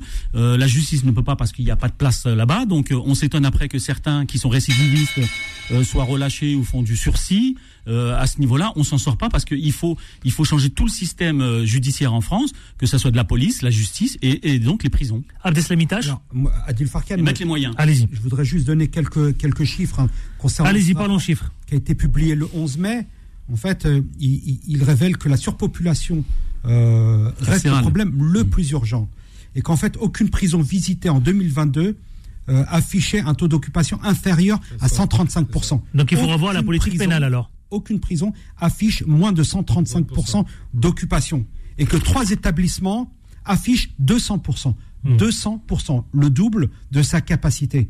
Il y a un, un- un vrai problème de, de respect des droits humains. Mais la France a été condamnée par l'Europe Mais bien sûr qu'elle a été condamnée. Mais, mais elle a été condamnée il y a plusieurs, plusieurs années de cela.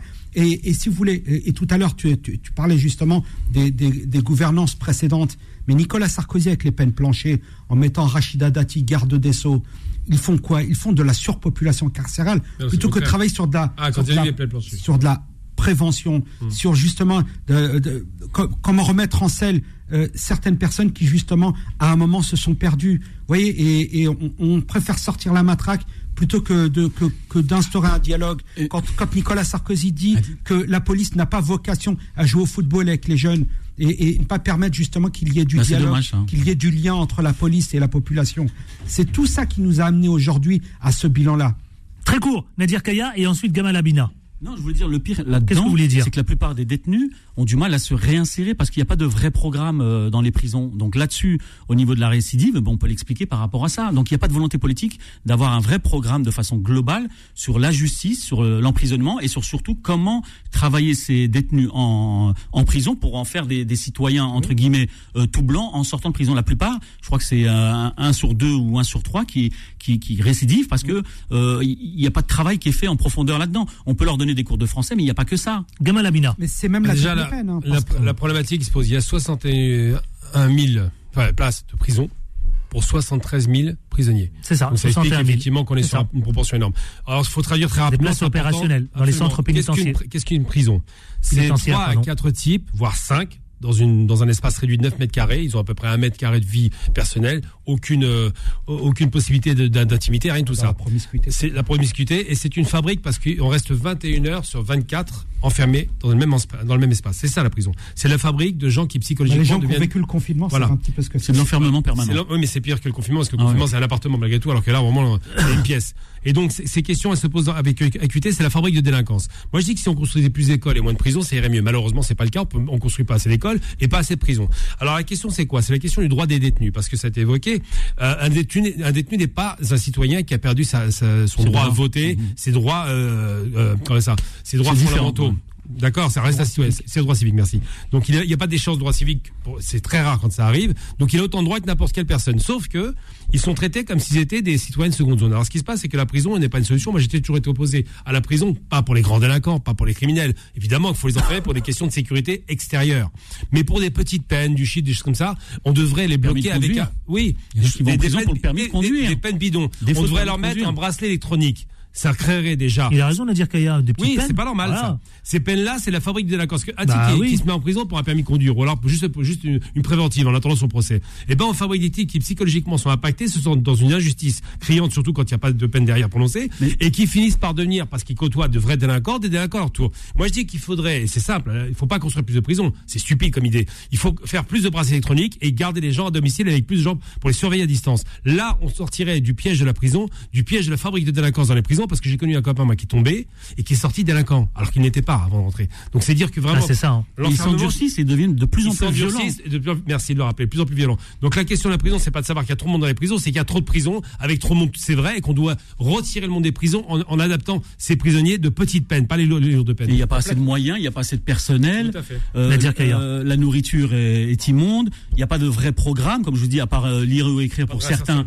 Euh, donc à un moment donné, c'est toujours pareil. Il faut, il faut de la Donc, profondeur de l'État, politique. c'est-à-dire une politique Il- Il faut claire, de la profondeur pénale, politique, mais il faut surtout une volonté politique. Dès l'instant où il n'y a pas les deux, on peut pas avancer. On continuera pendant des années à faire les mêmes stats, à faire les mêmes commentaires et surtout les mêmes débats. Donc là, vous parlez de politique Mais carcérale. déjà, déjà, ouais, déjà l'obligation de la formation. Je, je comprends, je comprends pas qu'on laisse quelqu'un à 23h, enfin 21h à rien faire. Formez-les. Même s'ils veulent pas, faut les former parce que la réinsertion, ça commence par la prison. Bien sûr. Non, les former, puis pour certains, ils Abdeslam. travaillent, mais avec des, des, des salaires moindres et qui sont Oui. indignes Oui, et qui sont parfois en dessous du SMIC. Abdeslamita. Ça aussi, c'est condamné par le- l'Europe. On n'a on a même pas parlé de la vétusté des C'est installations qui ne sont même pas entretenues, qui laissent euh, vraiment pourrir, et je pèse, les- je pèse mes mots, même s'ils choquent, euh, pourrir euh, des, des, des personnes détenues dans, dans, dans un environnement qui n'est pas propice justement à, à, à être considéré comme un citoyen comme les rats, l'humidité, les insectes. Et, et ensuite, sur, Et le sur Covid, ça a été pire encore. Moi, je, re- je rejoins euh, Gamal Abina.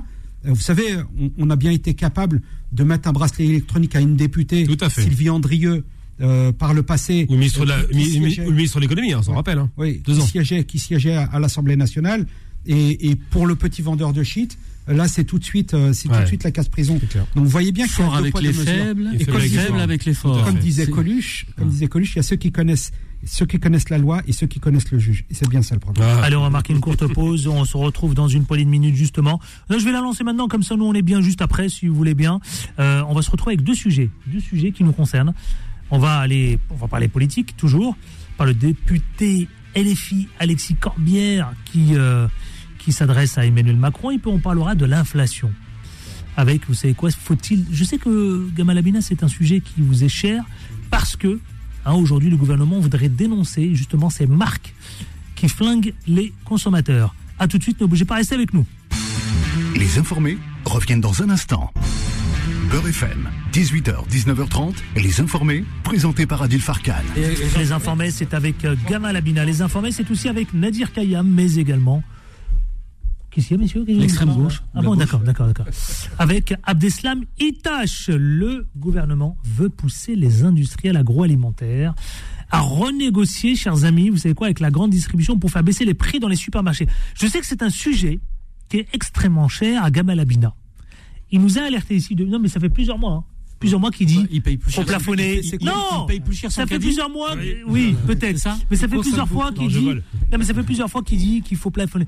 Alors le gouvernement menace de citer des marques qui refusent de baisser les prix. Ça suffit, Gamal Abina C'est non seulement une plaisanterie que j'apprécie pas du tout, mais c'est pire Ah. que tout. Là, on, on rentre dans la, dans la méthode délation. Franchement, Far West, Wanted, euh, Leclerc. Enfin, c'est à peu ça l'idée. J'ai donné une enseigne au hasard. Mais plus sérieusement, non, non, c'est comment ridicule. Le gouvernement n'a pas le courage que De Gaulle a eu, je le rappelle, qui est de droite, parce qu'on me pose souvent l'idée de se dire, bah non, c'est un truc anti, anti-libéral, on- n'est pas des communistes. De Gaulle n'était pas communiste, mais le Conseil national de la résistance avec les communistes, c'est vrai, on dit nous allons faire un contrôle des prix. Parce qu'on sort d'une période difficile. Donc les plafonner. Tout à fait. Et réglementer Et, réglementer et dire, euh, il faut vérifier ce que coûte un produit à la fabrication pour dire à celui qui va le redistribuer que les marges délirantes sont en train de faire dans la en spéculation. passant par le- tout à fait. Mais pas, pas nécessairement- direct, hein, même Mm. les, les revendeurs, hein, je veux Mm, dire, oui, oui, que les marges. Soient, que les marges soient contrôlées. Parce que le problème, c'est qu'eux, ils se gaffent comme jamais parce que dans un système, et c'est là où on va parler d'inflation, de spéculation, la spéculation alimente l'inflation qui elle-même est alimentée par une autre inflation, celle des, des, des salaires, forcément, pour rattraper le retard, même si on est très très loin du compte. Et donc, on se retrouve avec une paupérisation de la population, des prix qui augmentent de façon délirante et un État qui est incapable de prononcer la seule phrase qu'il aurait dû prononcer pour protéger sa population. Nous allons ins- instaurer le contrôle des prix sur les denrées alimentaires et les produits de première nécessité. C'est ça la question qui se pose. Et ben moi, je pense que ce gouvernement devrait Donc garder la un petit peu de Gaulle. Vous qualifiez ça de honte. C'est honteux de leur part. Ils, ont- ils manquent de courage politique. Courage Non. politique. Nadir Kaya. Non, Si je peux me permettre, ils auraient pris. Allez-y, permettez-vous. l'exemple de l'Espagne qui a qui a baissé la TVA à zéro sur des produits de première nécessité. Et ça, ça aurait été une mesure concrète et vraie et tout de suite applicable pour les Français, notamment euh, les petits, les Français qui ont des petits budgets ou qui sont qui sont pauvres, de voir que la TVA euh, serait à zéro sur des, des produits de nécessité comme le lait, euh, la farine, l'eau, euh, voilà, Les des pâtes. éléments, les pâtes, des éléments de base. Le riz. Ça, c'est une vraie action. Mais Après, après j'allais dire un truc juste pour j'ai l'impression que. M. Leclerc, il est plutôt dans ce Non mais moi j'allais dire un truc qui quand même pour nuancer le propos, je vais donner un exemple très concret parce que quand on parle de pourcentage, ça parle pas aux gens. Vous achetez un pain à 1 euro. Si on l'augmente x 2, donc 200% d'augmentation à 2 euros. Même si la TVA est de 10%, bah si elle était 10% sur 1 euro, ça faisait 10 centimes. Si elle est de 10 10% sur 2 euros, ça fait 20 centimes. Mais l'augmentation, elle, elle est quand même de 80 centimes. Donc le fait de, de, de, de réduire, le- de- d'annuler la TVA, c'est ce qui est dit là, n'aura qu'un un effet marginal parce que si l'augmentation elle dépasse les 10% ou les 20%, c'est comme si c'était rien passé malheureusement. Abdeslam Itache.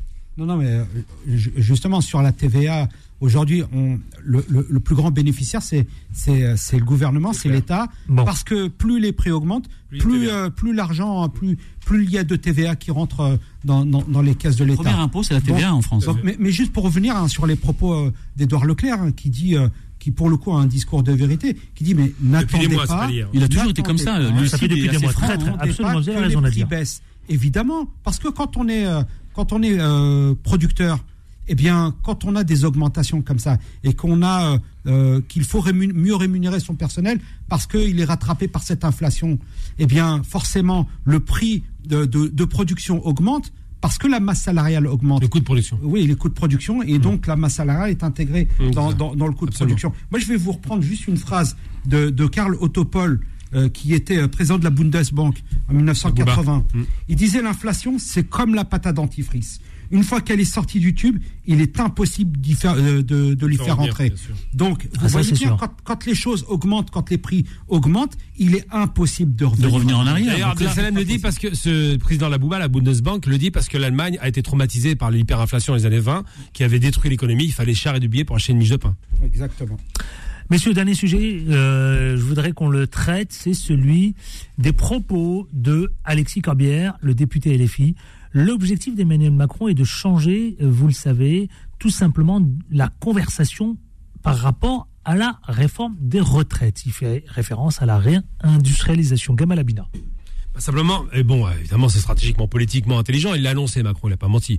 Il a dit pendant 100 jours, ces fameux 100 jours, hein, cher Napoléon, je vais vous, a- vous apporter des solutions Oui, c'est ça. concrètes et réelles. Donc Il c'est n'a pas apporté pendant six ans. oui, mais c'est pas la question. C'est que, enfin, c'est vrai. Mais je veux dire, ce qui se passe, c'est que Macron Une dit, vraie promesse de politicien. oui, bah, c'est- bah, si on lui y croire, c'est bien. Mais bon, ce qui est certain, c'est qu'il dit qu'il va réindustrialiser. Sauf que ça, c'est pas une promesse qu'il a faite euh, hier. C'est une promesse qu'il a faite il y a deux ans.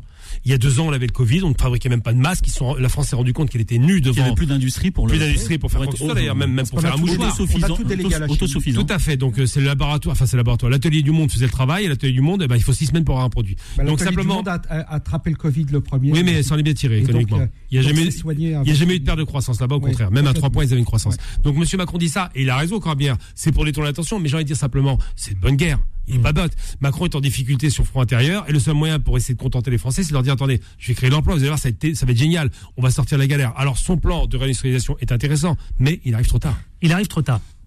Abdeslam Non, non, mais euh, sur, sur l'idée euh, d'accélérer euh, sur la réindustrialisation, c'est d'accélérer et surtout parler d'un autre sujet que celui aujourd'hui qui, qui gangrène la société, à savoir la réforme des retraites. Et, et je rappelle encore les chiffres, même si on, on a déjà évoqué ce sujet ici maintes et maintes fois. Euh, 25% des personnes qui ont des travaux dits pénibles meurent avant leurs 62 ans. Oui. Donc, qu- quid des 64 ans? Donc, il faut bien comprendre qu'il y a des gens qui ne touchent Meurent ou alors seront en mauvais état, en mauvaise santé pour pouvoir bénéficier Mais- mais 25 normalement de leur 25, retraite. c'est seulement ceux qui meurent. C'est seulement ceux qui meurent. Je ne parle pas de ceux qui sont abîmés euh, pour qui il reste une ou deux années. Donc, euh, je vous laisse imaginer pour 64 ans. Et quand on a un, un- un monsieur comme Édouard Philippe Oui. qui dit mais la réforme ne va pas assez loin, euh, 64 ans. Et si moi j'étais président, ça aurait été Il est droit, 67 c'est ans. normal. Donc vous voyez, euh, aujourd'hui, on a, on a un, un- un vrai recul de- des, des acquis sociaux. Il faut rappeler encore un chiffre. C'était 82 euh, sous Mitterrand et Pierre Mauroy, Premier ministre, que la retraite passait de 65 ans à 67 ans. Nadir Kaya Non, mais moi, un truc très simple, il faut que les Français arrêtent de voter pour des élites, pour des gens qui sont déconnectés de la réalité. On se fait toujours avoir. On vote pour des gens qui ont un costume, Bah, qui ont fait des grandes cru. écoles, Bah, en qui même ne temps, sont pas représentatifs bien. des Français. Soyez pas naïf, Et après, on se euh, plaint Nadir que ces gens Kaya. sont Nadir Kaya. Non, mais- non, mais Nadir on se Kaya, plaint que ces gens sont déconnectés de la ans, réalité. Emmanuel Macron a été élu sur euh, justement cette volonté de renouveler Ni droite le ni paysage. gauche. Voilà, ni droite ni gauche, mais surtout. Ni de droite ni de gauche. les Français se sont fait avoir. Mais bien sûr. Malheureusement, bien sûr. historiquement, on a toujours déjà- cru aux belles promesses. Là aussi, donc moi, par rapport à l'inflation ou au, pro- au projet de Monsieur Macron de vouloir réindustrialiser la France, j'y crois pas pour plusieurs raisons. Parce que déjà, on sait que c'est un menteur. Il va Et réindustrialiser. la en deuxième 100 raison, c'est la sûr. composition de l'Assemblée nationale. Je vous rappelle aujourd'hui que la composante française aujourd'hui ne permet pas de réaliser euh, les, les, les lois qu'on souhaite mettre en place, et notamment celle du gouvernement. Oui, parce qu'aujourd'hui, vous avez une opposition euh, qui est diverse, qui est plurielle, et qui, qui n'ira pas dans le sens de la, de la majorité euh, gouvernementale. Non, non, si, Donc si, dès si, l'instant le gouvernement n'est pas capable d'avoir une majorité, Non, non, les directives européennes dès le gouvernement n'est pas capable d'avoir une majorité permanente, il ne pourra euh, placer, euh, quelle que soit la loi directive euh, qui peut faire croire aux Français comme une, une loi nécessaire ou importante. La, Gamal dés- Amina. voilà, désindustrialisation, c'est pas l'Europe. Là, je peux pas dire, c'est pas ça parce que c'est les Français qui l'ont Non, voulu. je parle de, je parle de justement des, des Oui, mais c'est dispositions, pas- oui, mais les lois des décisions oui, européennes qui sont prises. Les lois- la France doit s'y conformer. Faut pas- oui, faut et, pas tout et- et confondre. lorsqu'elle décide d'une loi, elle doit être. Le Parlement- Non, j'in- J'invite la France à sortir de l'Europe à ce niveau-là parce Non, que le, le Parlement n'existe plus. Le Parlement ne fait pas des réformes économiques. Faut arrêter de délirer. C'est le Premier ministre. C'est- ce qui est, c'est ce qui est décidé dans la loi de finances. Donc Bah, par qui- exemple, les véhicules thermiques en je- 2000. euh, Finis juste en- mon propos. Oui, 2035. mais ça c'est toujours ça. Mais Le Parlement. Non, non, Écoutez-vous, chers amis. Le, le Parlement ne fait pas de réforme économique, c'est le gouvernement qui les fait. D'accord? Donc déjà, c'est deux rôles différents. Le Parlement vote des lois, ça s'arrête là. Après, il peut amé- réglementer, améliorer, mais ce qui se passe, c'est que je pense que M. Macron, et je vais revenir sur le vrai Il fait sujet. des lois, il fait la loi. Non, mais là où je suis d'accord avec toi sur un point, et d'ailleurs tout le monde, c'est le vrai sujet, c'est que M. Macron, s'il avait été un petit peu sérieux, il aurait d'abord réindustrialisé au plus vite la France pour créer massivement des emplois et pour ne pas pas avoir à faire une réforme de retraite parce qu'il y aurait eu plus de cotisants que de personnes qui, qui, qui bénéficiaient de- des retraites et donc il n'y aurait pas eu de problème. Non, non, mais je crois qu'il est. euh, a- Nadir un si je peux me permettre, par le il il il il Nadir est Kaya, ensuite, Abdel président. Simplement, il n'a pas les bonnes idées et il a surtout un mauvais entourage. Absolument. Il y a, il y eu Il recadre un peu Nadir Kaya.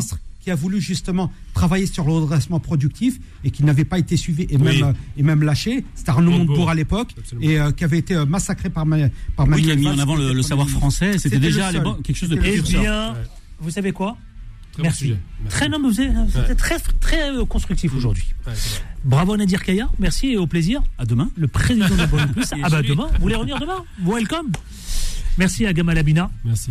le porte-parole du mouvement MD, MDC. ouais. Vous faites d'autres activités maintenant, ça y est là Ouais, là je travaille pour une chaîne télévision en permanence et euh, c'est pour ça que je suis obligé de décaler. Puis en même temps, suisse. ouais, puis en plus je dois repartir en Algérie se passe pour faire des choses étranges. Je vais faire le Ça se business. passe bien Ça se passe très bien, non, ça, c'est impeccable. On est vraiment sur un bon truc. Capitaliste. Europe Écologie Les Verts, 95. De gauche. Abdeslam Itache. Merci à Solal à la réalisation. Merci aussi aux auditeurs. À demain pour le dernier jour de la semaine. Bilal Nenmal, 20h. Vanessa, 21h. Quant à moi, à demain avec autant de plaisir. Mais vous savez, on change pas notre slogan. hein. Eh, On ne lâche rien. Comment Demain, on est samedi. Ah non, Non, vendredi. ça va. On est en Ah, décalage. Clochette Ah. Vous voulez venir samedi en plus Il est pressé. En plus, il voulait venir à samedi. Il était capable de venir à Ah, samedi. bah, hein. c'est ça, les Ouais. Vous êtes pressé ou quoi Il voulait te faire faux bon, arrêtez, il voulait faire faux bon. Ah là là là là là. Allez, prenez soin de vous à demain. Retrouvez les informés tous les jours de 18h à 19h30 et en podcast sur beurrefm.net et l'appli Beurrefm.